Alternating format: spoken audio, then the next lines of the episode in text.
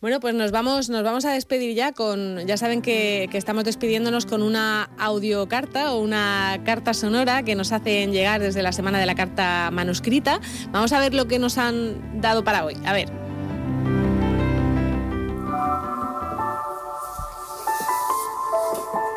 Hola, soy Sandra y te hablo desde el norte de Portugal. Quiero animarte Quiero que pienses que todo lo que te parece ahora el fin del mundo, mañana va a pasar. En realidad no te conozco, pero estoy segura de que estás buscando todas tus fuerzas y estás luchando en contra este virus que apareció para aterrorizarnos a todos.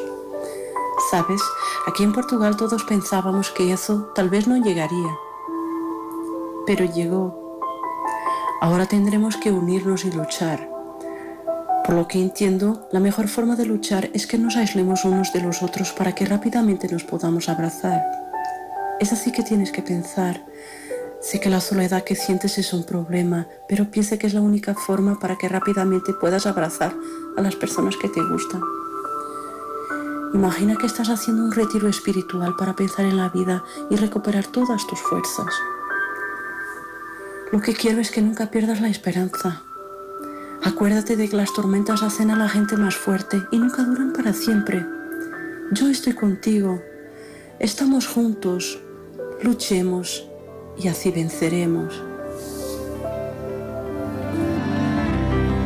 Qué bonito además con este acento, ¿no? Portugués, Carmen. Sí, precioso. o sea, realmente muy, muy emocionante.